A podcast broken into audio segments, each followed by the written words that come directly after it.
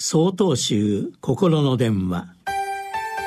今週は「初恋の味」と題して東京都小学寺山田裕子さんのお話です。M さんは87歳。奥様とは近所でも有名なおしどり夫婦でした。お久しぶりです。お元気ですか？と尋ねると実は妻が認知症になってね老老介護してますよ。結婚して57年家事は妻に任せっきりだったから何もできん。この年になってスーパーで買い物することを覚えたよと苦笑いをしました。M さんが毎日お食事を作られているのですか？と尋ねるとこの間なんか朝の元気なうちに栄養を取れるように野菜いっぱいの味噌汁を作ったんだ。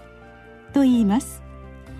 私が世界一の愛情お味噌汁ですね。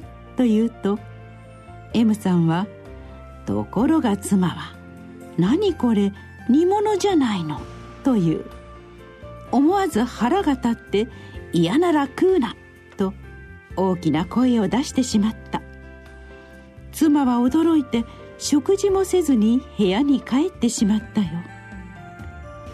一人で飲んだ味噌汁は味気なかったなぁと悲しそうでした。私は返す言葉が見つかりませんでした。しかしこんなことも話してくれました。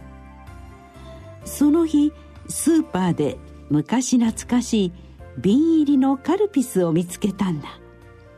夜少し気分の良くなった妻と二人で飲んだ。いやー久々だった。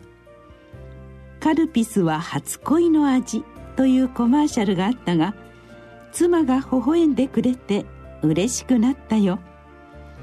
一緒にカルピスを飲むなんてこんな当たり前のことが大切なんだねとしみじみ言いました。微笑み合いながらカルピスを飲む老夫婦の姿が目に浮かび私も嬉しくなりました。もしも今介護のお疲れや将来の不安に押しつぶされそうになっている方がいたら今この瞬間ここに生かされている命に目を向けてみましょう。生まれて老い病んで死す。どれをとっても思い通りにならないのが命の姿です。どんな状況も互いに受け入れ寄り添い合って生きる時私たちは初恋の味にも勝る人生そのものの深い味わいを知るのではないでしょうか。2月4日よりお話が変わります。